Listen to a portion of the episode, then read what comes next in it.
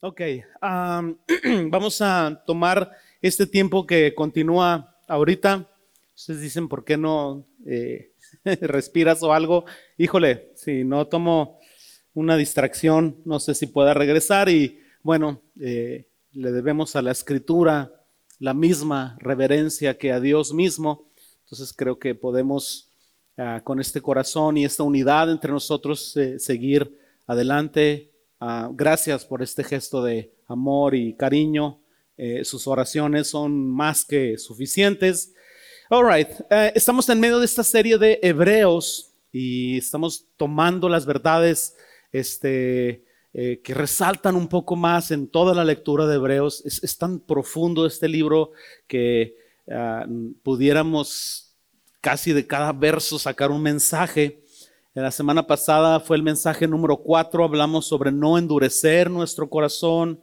Ah, esta verdad central la teníamos muy, muy latente al final del mensaje. Los creyentes deben de mantener su devoción o su pasión a Jesús, una devoción viva, y deben de darse ánimo los unos a los otros para mantenerse firmes y no retroceder en la fe.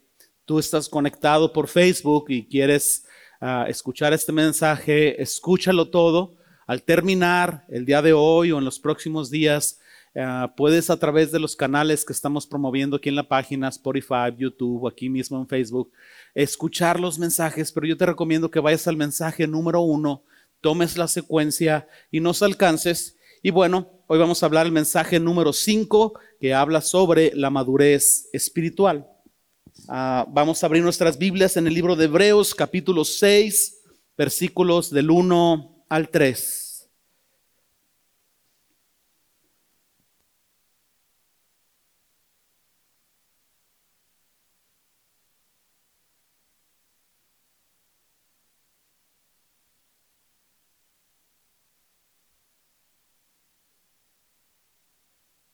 Muy bien, creo que ya lo tienen ahí. Hebreos capítulo 6, versículos del 1 al 3. Disculpen.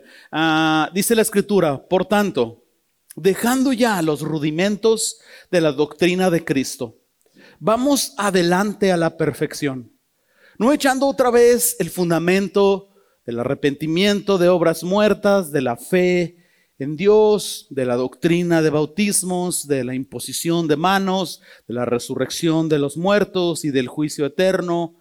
Y esto haremos si Dios en verdad lo permite.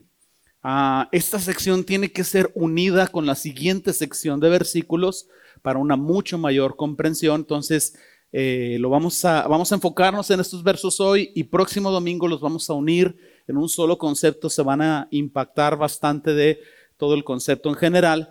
Pero me, me llama tanto la atención este, la, primera mención, mención en este versículo 1. Vamos adelante a la perfección. La palabra perfección en la Biblia, cuando tú la encuentres, cuando tú la veas, perfecto perfección, no se refiere a una vida sin errores y que si tú fallas ya estás fuera de la gracia y todo esto.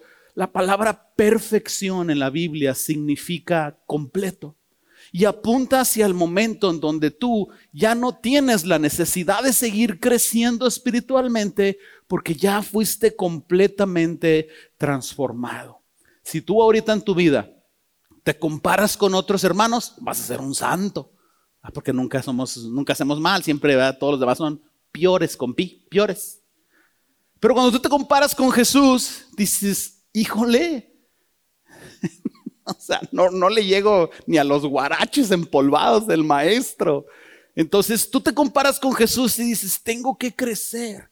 Si tú te comparas con Jesús y dices, tengo que crecer, entonces tú tienes que continuar este proceso de perfección o seguir completando áreas en tu carácter que no se parecen a Cristo. Eso es lo que la escritura está hablando. Entonces la idea del crecimiento o madurez espiritual, que es exactamente lo mismo, es crecer y seguir creciendo, conocer a Jesús y seguirlo conociendo.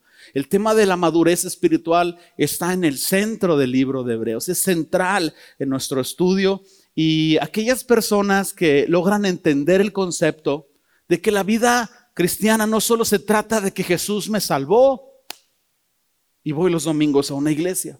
Aquellos que entienden que la vida cristiana se trata de crecer y seguir creciendo, servir a los demás, amar a los demás, amar a Dios, logran captar el concepto de la madurez, empiezan a madurar espiritualmente. Y aquellas personas que maduran o crecen o están creciendo, naturalmente disfrutan mucho más la fe cristiana o como a veces encontramos el concepto, la piedad.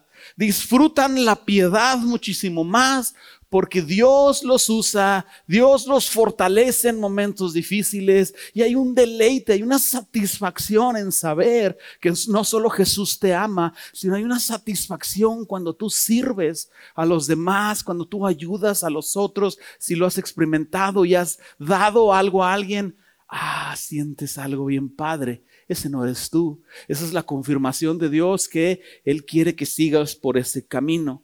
Entonces, aquellos que aceptan crecer y madurar disfrutan mucho más su relación por Cristo, con Cristo.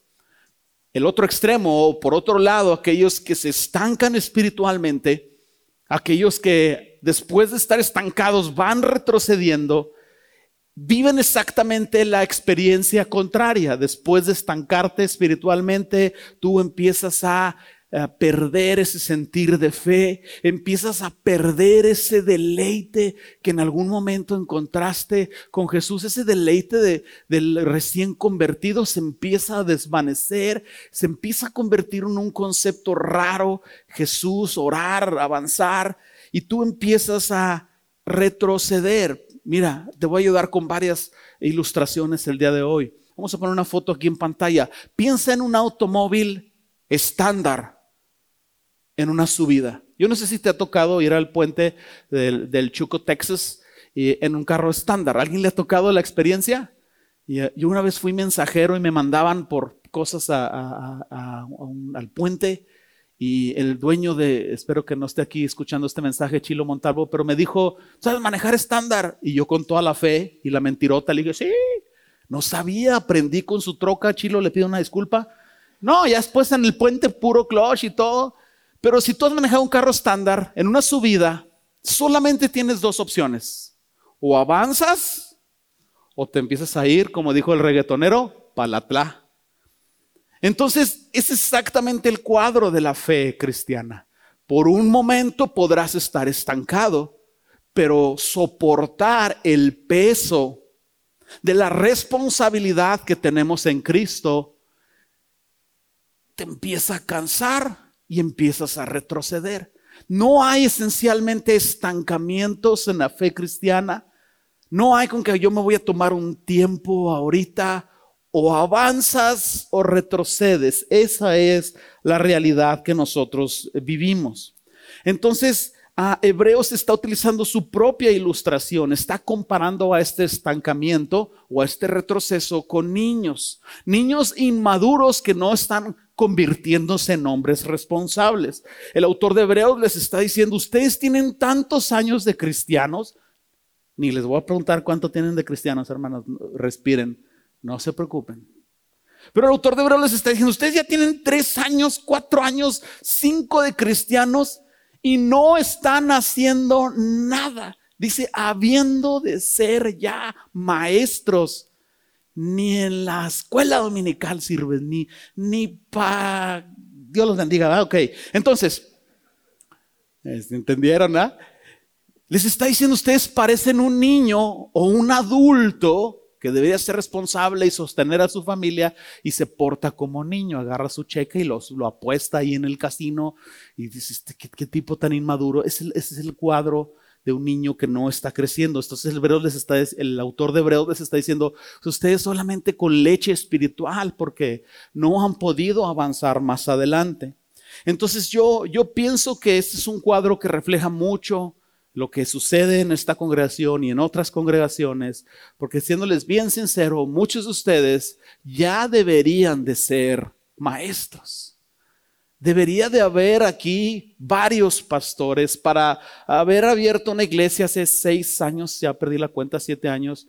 Ya debiéramos de haber abierto un par de iglesias como misiones fuera Creo que hay mucho potencial en, este, en esta congregación y hay mucho potencial en las otras congregaciones. Tú quieres comparar la iglesia de hoy con la iglesia primitiva. Una de las diferencias que tú vas a encontrar es disposición. La iglesia primitiva vivía de cada vez más renunciando a sí mismos y avanzando para los demás. La iglesia moderna vive para sí mismo con muy poca disposición a servir a los demás. Entonces, la conclusión a la que nosotros llegamos es que madurar, crecer y ser más efectivos en el reino, conocer más profundamente a Cristo, no es un asunto de tiempo en la fe, es un asunto de disposición. La introducción fue larga, pero al final de, tú quieres llevarte esta verdad central como una idea en tu corazón que vas a masticar el resto de la semana. Aparece aquí en pantalla. La madurez espiritual comienza con la decisión de hacer de tu crecimiento espiritual una prioridad en tu vida. Aunque somos salvos por fe y no por obras, es necesario después de la salvación esforzarnos para crecer después de haber sido salvos. La escritura lo dice en Efesios, no somos salvos por obras, somos salvos para obras. Entonces, vámonos con el primer punto. Lo, lo pongo en incisos porque les ayuda aquí a los chicos cibernéticos de la computadora, eh, estos eh, adolescentes modernos que se va al internet de Total Play por un ratito y les empiezan a salir ronchas y úlceras, se ponen mal. Mal, mal, ya no. Yo, yo viví las épocas que, madre, tú vas a decir amén a esto. No había ni teléfonos, tenías que llamar un teléfono donde había una casa. Yo no vi con Karina en un teléfono público una tarjeta según el amor o según el dinero, pues compraba una tarjeta de 20, de 50 y ahí en el público. Y, y luego eh, yo me iba de la escuela a un trabajo, a un entrenamiento y al estilo telegrama, cinco palabras en la libreta. Mamá, voy, trabajo, escuela, regreso noche. Y al día siguiente en la mañana en la misma libreta, hijo, dejé desayuno, este, báñate por favor, ¿no? Órale. Ya no sé por qué estoy diciendo esto. Ah, ok. Para que tengan referencia a los brothers aquí. Inciso A, crecer en la fe. Una de las razones por las cuales los cristianos, a los cuales se les escribió el libro de Hebreos, una de las razones por las cuales estos cristianos estaban experimentando miedo por la persecución y estaban estancándose, peor aún, estaban alejándose. Es que si se dan cuenta que soy cristiano, me va a ir muy mal con los fariseos. Una de las razones por las cuales tenían miedo es porque el miedo es un pensamiento del futuro en el cual Dios no está ahí. Si me atrapan, me voy a morir y me, me van a apedrear. Pero cuando Esteban fue apedreado, Dios estaba con él y la gloria lo cubría. Y él dijo, perdónalos, lleno el Espíritu Santo porque no saben lo que hacen ellos tampoco. Entonces, el miedo es un pensamiento sobre el futuro en el cual Dios no está ahí. Ellos estaban abandonando su fe en Dios por el miedo, estaban estancados, estaban considerando regresar al judaísmo. Y una de las razones por las cuales estaba sucediendo esto es porque ese carro en su vida dejaron de crecer, se estancaron, iban de regreso. Lo mismo nos puede pasar exactamente a nosotros espiritualmente. Conformarnos a una fe inmadura o decir, bueno, pues yo ya voy a la iglesia, yo doy la ofrenda, yo este, una vez al mes ayudo en esto, en aquello. a quedarnos en un estatus de apatía espiritual, de miedo por ciertas cosas, puede ser una decisión desastrosa en tu vida. Porque el siguiente paso no solo es estancamiento, sino retroceso, menos deleite en Dios y cada vez más sientes menos, cada vez más quieres menos, la cosa se va empeorando. La, la apatía espiritual, la inmadurez espiritual se paga muy caro. Entonces yo quiero considerar algunos aspectos que leímos aquí en este pasaje, los vamos a tomar, vamos a profundizar en ellos. Te vas a sorprender cómo de una palabra sacamos un concepto, pero yo quiero mencionar el primero. Y en el versículo 1 vienen estas dos palabras, por lo tanto.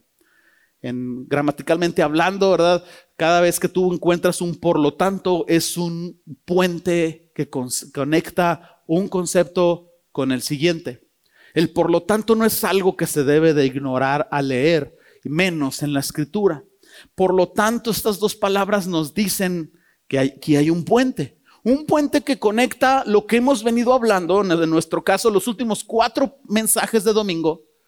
Un puente que conecta eso con el no estancarte, con crecer espiritualmente. Entonces, si tú quieres unir ese puente en tu mente, el por lo tanto es esto, debido a que Jesús es Dios, Tú debes de crecer espiritualmente. Debido a que Jesús es nuestro gran sumo sacerdote, no hay razón por la cual tú no sigas creciendo. Debido a que Jesús nos comprende y nos ayuda, tú debes de continuar tu madurez. De lejos de retroceder, Jesús te comprende al ser perseguido, te fortalece para seguir adelante. Cada verdad que hemos hablado es la razón por la cual no debes de estancarte ni empezar a retroceder. La, palabra inmediata número dos, aparece aquí en pantalla esta palabra dejando. La palabra inmediata es muy interesante, dejando, ¿no? Dejando, déjeme, me regreso. Por dejando ya los rudimentos de la doctrina. Al leerlo a primera vista o leerlo sin entender el concepto de lo que estamos hablando, se puede malinterpretar este concepto de dejando. Se puede malinterpretar y alguien pudiera decir, bueno, la Biblia nos dice que no nos quedemos ahí, que, que, ignoremos la, doctrina central, las verdades fundamentales y que nos vayamos a nuevas revelaciones. No, no es exactamente lo que está diciendo el libro de Hebreos. A simple vista parece así, pero la palabra dejando no debe de crear confusión en nosotros. Lo que realmente nos quiere decir el autor es esto. La palabra dejando significa no quedarte estancado en solamente un nivel básico en el que solo tomas tu lechita espiritual. No puedes quedarte estancado en el paso inicial a la fe. Fuiste salvo y tu cristianismo no pasa de ser salvo a algo más allá. El punto de inicio es la salvación. El punto final es ser como Cristo. La doctrina fundamental es el punto de partida. Es la base en donde tú estás parado. Lo que el autor realmente nos quiere decir es que somos salvos por fe, pero después de la salvación por fe tenemos que seguir creciendo. Es al contrario, en lugar de dejando los fundamentos de la fe, todo lo contrario exactamente. Necesitamos avanzar en base a los fundamentos de la fe. No podemos dejar este fundamento nunca. Déjame ver si te lo puedo explicar de otra manera. Visualiza a un profesor de matemáticas en la prepa diciéndoles a los jovenazos, jóvenes, por favor ya Olvídense de las tablas de multiplicar y de sumar y de restar y de dividir y las leyes de los signos. Signos iguales se suman, signos diferentes se quedan con el número mayor. Olvídenlo. Vamos a las matemáticas avanzadas. Tú has llevado un poco de matemáticas, sabes que este profesor estaría diciendo una tontería. Porque para avanzar en álgebra, para avanzar en cálculo, en el cálculo integral, diferenciales, tú necesitas no solo estar en ese fundamento, dominar ese fundamento. Tú no puedes regresarte a 6 por 3 y sacas tu cuaderno de tercero de primaria donde atrás tenías 6 por 3. Tu tarjetita que te hizo tu abuelita, 6 por 3. Eso ya está en tu mente, Ese, eso ya es parte de ti. Les explicaría las integrales y las derivadas, pero no lo entenderían. Porque yo ya ni me acuerdo, lo llevé en la prepa, en el TEC, ya no me acuerdo, pero estaba bien bonito ahí todos los garabatos, ¿no? En las fórmulas. Un profesor de matemáticas diciendo esto estaría diciendo tonterías. No puedes dejar estos fundamentos. Los usas como herramienta para seguir creciendo. Lo mismo sucede con las doctrinas centrales de la fe. No las abandonas, las dominas, profundizas en ellas, son parte de tu vida. Tú dices, ¿y cuáles son esas doctrinas centrales? Bueno, el curso Fundamentos te ayudaría bastante. Les ayudaría bastante volver a tomarlo otra vez. Pero en una palabra sencilla, tú pones a Jesús en el punto central y todas aquellas enseñanzas bíblicas que rodeen la persona de Jesús son enseñanzas fundamentales La resurrección, el arrepentimiento, salvación por fe, salvación por gracia, la obra redentora, eh, la segunda venida de Cristo, todas estas áreas alrededor de Jesús son fundamentales. Alguien puede opinar esto del cristianismo y esto del otro, pero estas verdades fundamentales las peleamos. Es lo que hacen la diferencia entre ser un cristiano genuino y una secta. ¿Ok? La gente dice es que Cristo viene aquí, viene acá, viene allá. La Biblia no dice cuándo viene Cristo, dice que estemos preparados. La segunda venida de Cristo es central, la defiendes con todo, pero el tiempo no es central, ya es una doctrina secundaria. Entonces yo soy un fanático, si ustedes ya han estado aquí en la iglesia, yo soy un súper fanático de la doctrina fundamental. Para mí la doctrina fundamental es un músculo que se tiene que estar ejercitando o se estropea. Les enseñaré a mi bíceps, pero puede ser de celos y tropiezo o de risas si realmente vieran verdad del asunto. Pero bueno, la, la doctrina fundamental y la fe son este músculo Tú no puedes quedarte en el nivel de leche espiritual, en los rudimentos. No puedes quedarte atrapado en las tablas de multiplicar. Tú tienes que seguir ejercitándolo para crecer. Misma cosa con la fe. Mira, déjame ver si te puedo ayudar un poquito más. Toda revelación que tú puedas tener de, Cristo, porque la salvación es una revelación inicial. ¿Quién es Jesús? ¿Qué hizo por mí? Cielo, infierno, tomo una decisión. Pero a partir de ahí tú empiezas a tener nuevas revelaciones de Jesús mismo o tu entendimiento va creciendo cada vez más en quién es Jesús. No hay nuevas revelaciones fuera de los perímetros de la doctrina fundamental. Hay quienes quieren salirse de esos perímetros y buscar nuevas revelaciones. Y el clavo que le metieron a los pies de Cristo significa el dolor al caminar, pero también que debes de usar buen zapato en la fe. Hermano, no, por favor, no me salgas con esas cosas. El clavo en los pies de Cristo no significa en esencia nada. Es un, aspecto más de lo que el concepto de la crucifixión fue, la redención fue, etc. Tú quieres encontrar nuevas revelaciones, tú tienes que profundizar en Jesús. Piensa en un pozo. Para encontrar agua, hay agua debajo de la tierra, para encontrar un manto acuífero, tú necesitas escarbar hacia abajo. Mm, ¿eh? Pero luego vienen los excéntricos que quieren nuevas revelaciones y rollos de ángeles y cosas así. Ni voy a profundizar. Pero si tú quieres encontrar nuevas revelaciones, tú necesitas escarbar en Cristo hacia lo profundo. No hacia afuera. Alguien que quiera encontrar un pozo y se agarra a hacer zanjas para allá y zanja para acá para impresionar a las demás personas, está perdiendo el punto. La revelación está en entender por qué Jesús me salvó, me perdonó si yo era su enemigo. ¿Por qué Jesús me sigue soportando si he estado estancado como por cinco años y ya voy para la Y Él me sigue amando. Cuando tú tomas el Evangelio y empiezas a pensar en él, te quedas haciendo viscos casi por el resto de tu vida. Profundiza en esto. Pablo hizo de esto una convicción personal. Él no, no consideraba que a pesar de todo lo que estaba haciendo para el Señor, ya había alcanzado la madurez espiritual. Mira lo que él dice en Filipenses 3:12. Después de decir que todo lo demás es comparado con basura y que su objetivo principal es conocer a Cristo, alcanzar a Cristo, ser como Cristo, Pablo dice, Filipenses 3, 12 al 14, no que lo haya alcanzado ya, la madurez espiritual, el total conocimiento de Cristo, no que lo haya alcanzado ya, sino que, y que ya sea perfecto, completo. Sino que prosigo a ver si logro asir, jalar, alcanzar aquello por lo cual fui también yo asido o alcanzado o jalado por Cristo Jesús.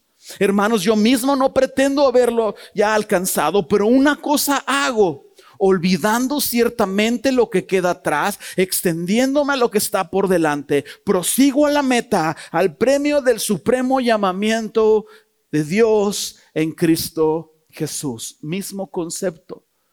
Olvidando ciertamente lo que queda atrás significa olvidarte de la redención de Cristo o significa tomar la redención de Cristo como un punto de partida para alcanzar aquello que no lo has alcanzado. Inciso B, siguiente punto. El crecimiento espiritual es directamente proporcional al cimiento. Tanto ingenieros civiles como arquitectos o personas con un sentido lógico común saben que para construir una buena casa, para construir un edificio ancho, firme y alto, no lo puedes lograr sin un buen fundamento.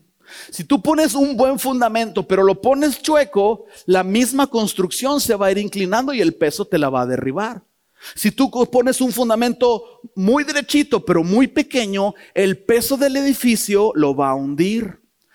¿Alguien aquí tiene grietas en su casa? Levante la mano. Tienen problemas de cimiento. Luego voy a sus casas y les hago un presupuesto. Estamos iniciando una compañía nueva. No, se creen. De destrucción de casas. Y luego ya consigues un albañil que la construya bien. Sin un buen fundamento, no hay una buena construcción. El crecimiento espiritual es directamente proporcional al fundamento que tú tengas, a el ejercicio de ese músculo, a insistir en encontrar agua en ese pozo, insistir en Cristo, quién es, orar a Él, estar con Él. Y Hebreos nos habla de seis doctrinas, hay muchas doctrinas más. Yo pienso que estas seis áreas eran algo en lo que estaban batallando esos hebreos o estos judíos cristianos que se convirtieron. Eh, son seis áreas que a lo mejor ellos necesitaban reafirmar hay pocas o algunas áreas más de la doctrina fundamental, ah, pero aquí menciona varias. Número uno, él habla sobre el arrepentimiento de obras muertas. Tú puedes ir tomando ahí referencia en tu Biblia, irme siguiendo o escucharme solamente. El arrepentimiento de obras muertas significa que tú debes de abandonar la idea que por tus propias obras puedes salvarte. Eso te conduce a la fe. Pero hay religiones que fundamentan su cuerpo de enseñanzas basado en tienes que hacer y hacer y hacer para ir al cielo o para alcanzar cierto estatus espiritual, para reencarnar, para lo que tú quieras.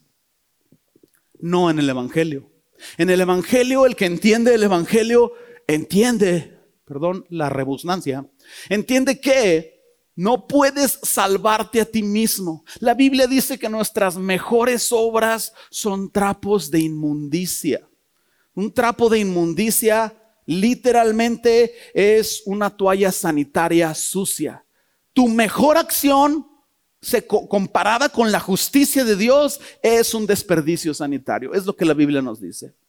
Entonces tú no puedes hacer y hacer y hacer y estar y estar y estar para poder estar bien con Dios. Él te ama sin importar que tú hagas. Él te ofrece la salvación con solo creer. El arrepentimiento de obras muertas es como entender el Evangelio, renunciar a las obras previas a la salvación y te conecta a la fe. Entonces, Tú tienes que renunciar a tu autoconfianza de que tú puedes alcanzar ciertas cosas.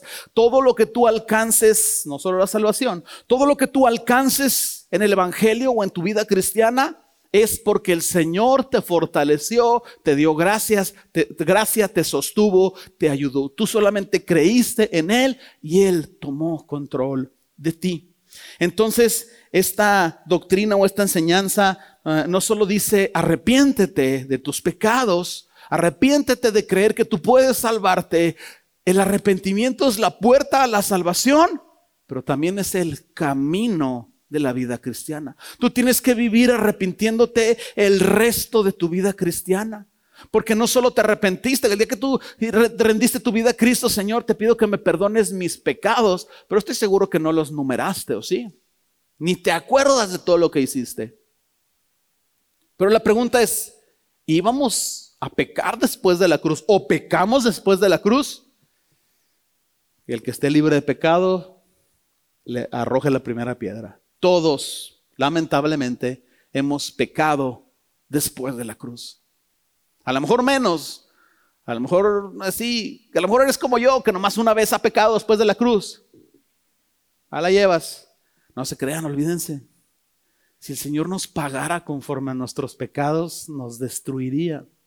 Pero el arrepentimiento, ese es el camino.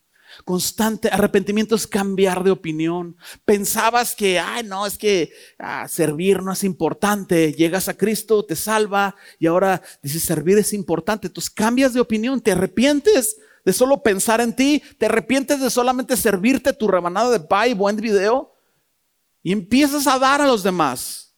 Cambiaste de opinión, el arrepentimiento es el camino. Menciona el segundo punto, fe.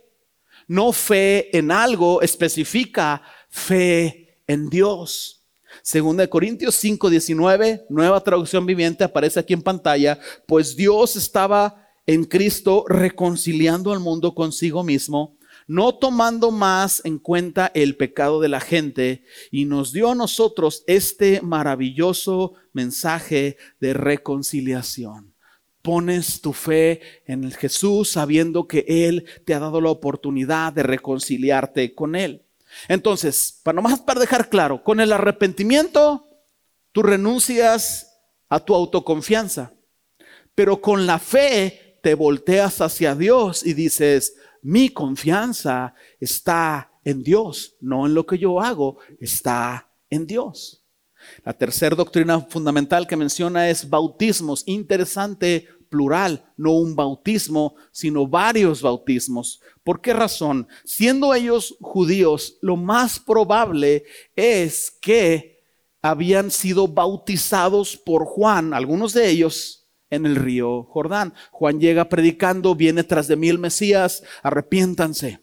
Y muchos se bautizaban con Juan para arrepentirse pero todavía no ponían su fe en Jesús porque todavía no conocían a Jesús. Entonces hay algunos que se bautizaron para arrepentimiento, vino Jesús y les dijo bautícense y entonces se bautizaron en Jesús no para arrepentimiento, sino porque ya se habían arrepentido y querían confesar públicamente, Cristo es el Señor de mi vida. En esto consiste la fe cristiana. No se trata de que solamente el Señor te salve del infierno, consiste en que Él es el Señor de tu vida y en tu vida debe de suceder todo lo que la Escritura dice y todo lo que Él quiera hacer en tu vida. Entonces, confesaban públicamente a Cristo, este es un segundo bautismo y obviamente hay una referencia ahí al bautismo en el Espíritu Santo que está por todo el Nuevo Testamento.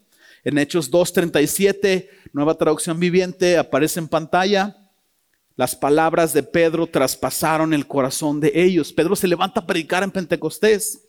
Las palabras de Pedro traspasaron el corazón de ellos, quienes le dijeron a él y a los demás apóstoles, hermanos, ¿qué debemos de hacer? Pedro contestó, cada uno de ustedes debe arrepentirse de sus pecados, volverse a Dios, fe, y ser bautizado en el nombre de Jesucristo para el perdón de pecados y entonces recibirán el regalo del Espíritu Santo. Tercer bautismo diferente. Estas tres áreas son fundamentales. ¿Quieres ser cristiano? Imposible sin que te arrepientas. ¿Quieres crecer como cristiano? Bueno, imposible sin que seas cristiano. Necesitas confesar a Cristo públicamente. ¿Quieres avanzar? ¿Quieres madurar? Necesitas el poder del Espíritu Santo para vencer tu yo egoísta y vivir la voluntad de Dios en tu vida. Número cuatro, la imposición de manos. La imposición de manos no son las cachetadas matrimoniales que entre ustedes se ponen. Nomás quiero dejar en claro. La imposición de manos se refiere literalmente a poner las manos sobre una persona chiste local, poner tus manos sobre una persona, no empujar a, una, a otra persona, poner tus manos sobre alguien en oración. Esta es la doctrina de la imposición de las manos. Hay dos áreas principales, creo que ustedes las ubican. La primera de ellas es para recibir el Espíritu Santo. Tú vas a ver en el Nuevo Testamento que algunos de ellos se confesaban a Cristo, se bautizaban y luego los apóstoles o algunos discípulos ponían su mano sobre ellos orando, llénalos con el Espíritu Santo. Quiero aclarar que la imposición de manos no es la única forma en la que tú puedes ser bautizado o lleno del Espíritu Santo.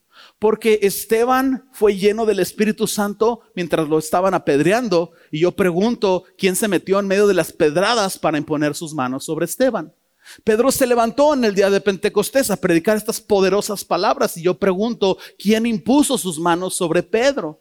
Nadie. Hay momentos en que tu fe, tu convicción, hace que el propio Espíritu Santo te llene. La imposición es una forma, no la única forma. Pero hay otra forma de imposición de manos, que se refiere al momento en donde oras por una persona que va a ser levantada en liderazgo y es más como también una confesión pública de que esta persona la estamos revistiendo de autoridad para hacer la obra. Era una forma de hacer oficial a un líder de la iglesia y oraban obviamente para que fuera lleno del Espíritu Santo Tú vas a encontrar referencias como estas en el Nuevo Testamento. No puedo profundizar más que esto, pero créeme, ahí está.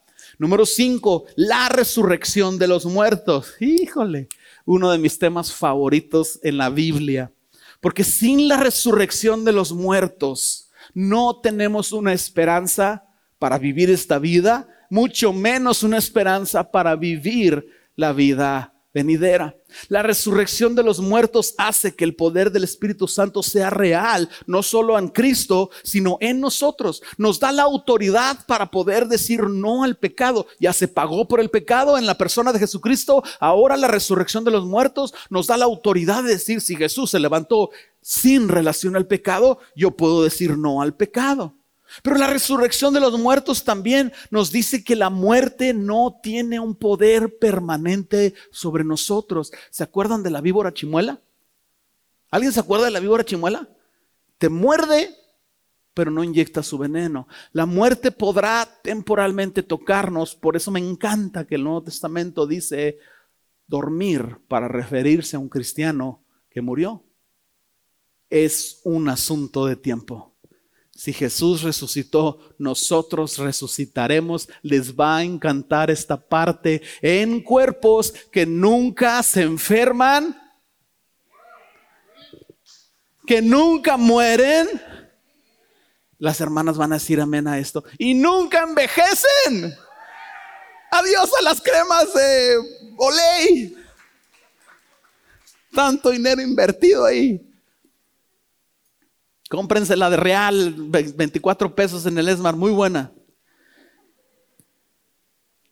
Sin la resurrección de Jesucristo, Jesús es o pudiera ser confundido con un profeta que dijo cosas impresionantes. Pero es por el hecho que Jesús resucitó que hace que entonces todo lo que dijo sea cierto. Es por el hecho de que Jesús resucitó que entonces todo lo que él dijo que sucedería va a suceder.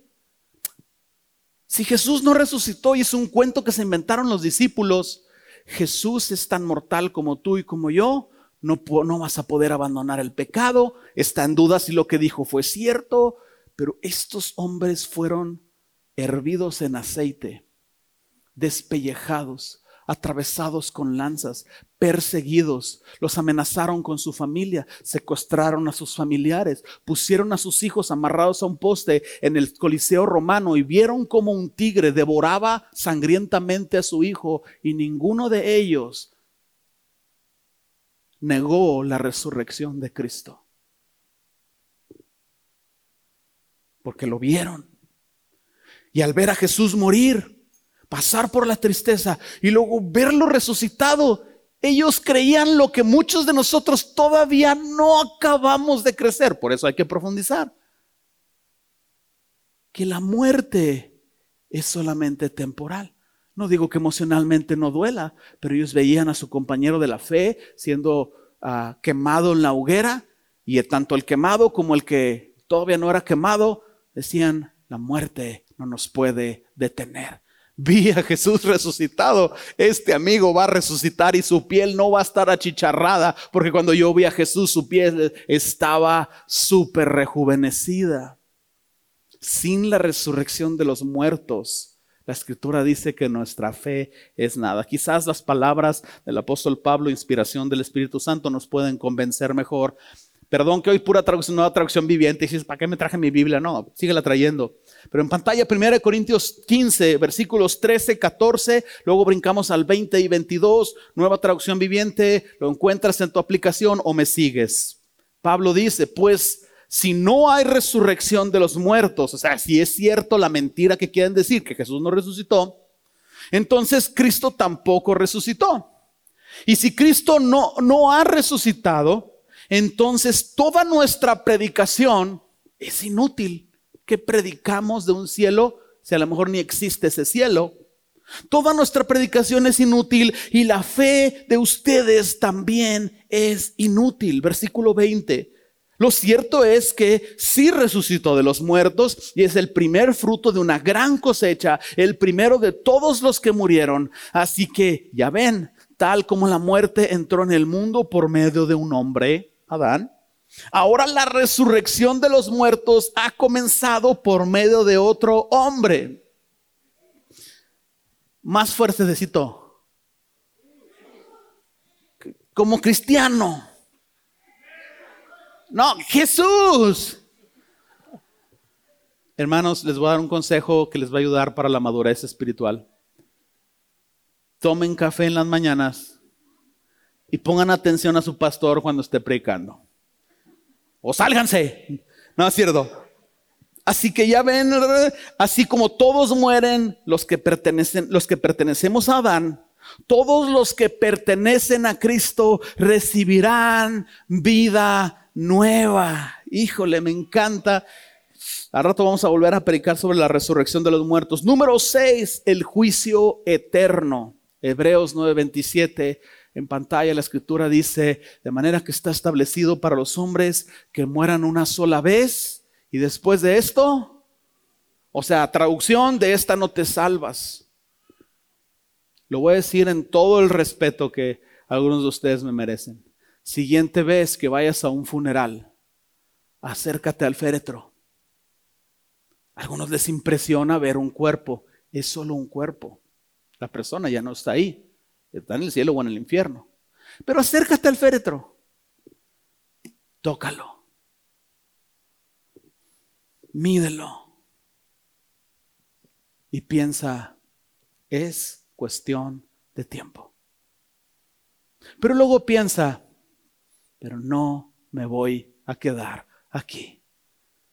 Esa es la puerta a una vida nueva y extraordinaria. Si tú no puedes creer esto, el Evangelio no te va a poder ayudar a vivir el resto de la vida cristiana.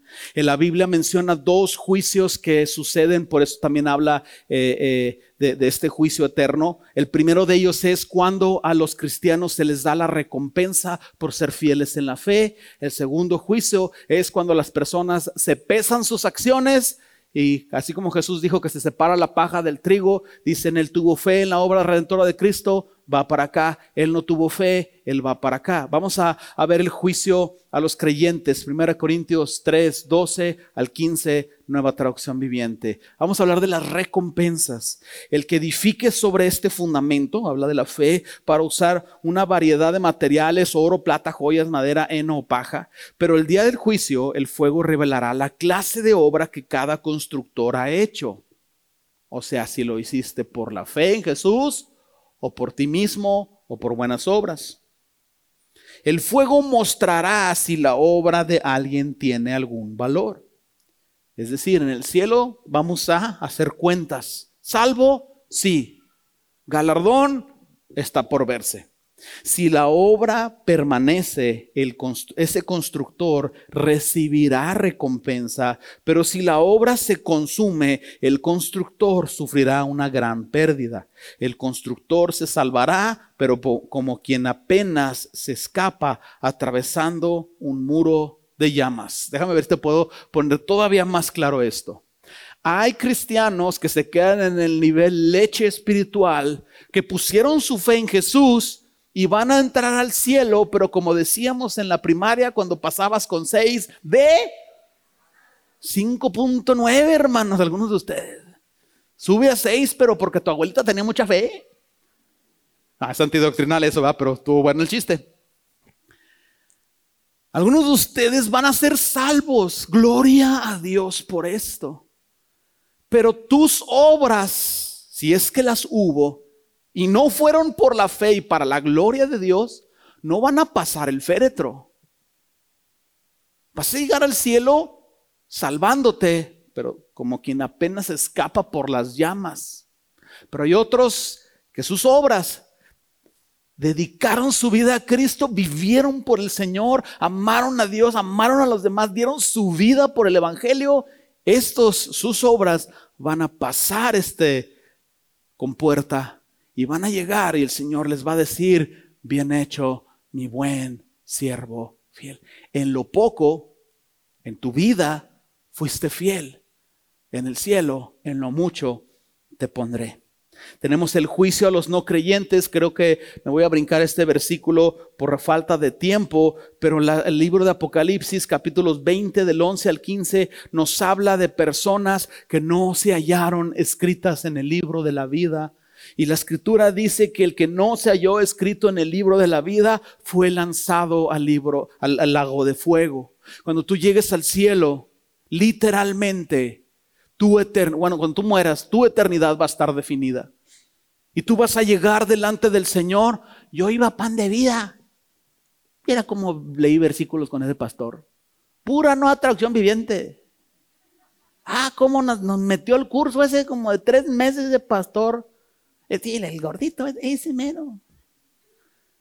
Y el Señor puede que te diga, nunca te conocí. Pan de vida nos salva. Fundamentos nos salva. Omar nos salva. La salvación es por haber creído que lo que hice en la cruz lo hice por ti, porque tú no tenías la capacidad de salvarte. Nunca te conocí.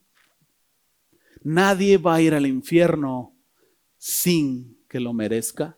Nadie va a ir al infierno sin que voluntariamente haya rechazado a Jesús. Y mira esto último que te voy a decir. Nadie que, que en su corazón quería estar en el cielo va a estar en el infierno. Porque cuando tú quieres estar en el cielo, tú aceptas el regalo de la salvación. Entonces, observa todo esto que hemos hablado y entiende que es el punto de partida para la madurez.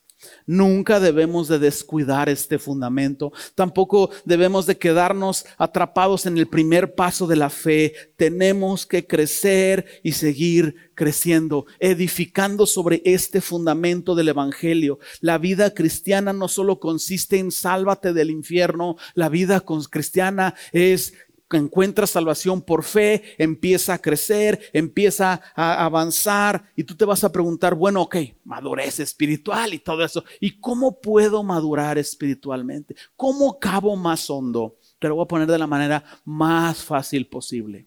La madurez espiritual no es distinta a la madurez natural. Un niño crece y les damos unos pocos años, pero luego dobla tu ropa, recoge tus zapatos, bájale al baño, haz tu tarea, ponte tu uniforme, bañate, córtate las uñas, haz tu tarea después de la escuela, haz tus obligaciones en la casa lavando los trastes, ah, cumple con todas estas responsabilidades. Observa la niñez y es un proceso de ir depositando responsabilidad en un niño porque la idea es convertirlo en un hombre. ¿Me equivoco? Entonces de la niñez a la vida adulta es un proceso de adquirir responsabilidades. Lo mismo es con la fe. La madurez no consiste en crecer en cuestión de tiempo. La madurez consiste en aceptar tu responsabilidad. Tú aceptas tu responsabilidad cuando ves el Evangelio y dices, ¿cómo se aplica esto a mi vida? Tú tomas responsabilidad, tú tomas, por ejemplo, los diez mandamientos y dices, no, bueno, eh, eh, uno de los diez mandamientos dice, no matarás. Y tú dices, bueno, yo no he matado a nadie, quiero matar a mi suegra, pero no he matado a nadie. Yo no soy un sicario como esos malvados que disparan el cuerno de chivo.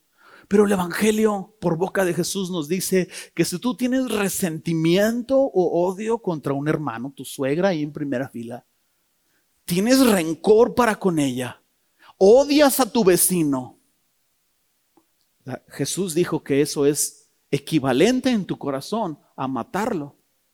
Entonces tú maduras cuando tomas responsabilidad por tu corazón y dices, Sí, nunca he disparado un cuerno de chivo, pero bien que odio a las personas. Entonces yo tengo que arrepentirme, tengo que empezar a orar por ellos, empezar a tratarlos de una manera diferente, a tomar decisiones, a adquirir responsabilidad por mis actitudes.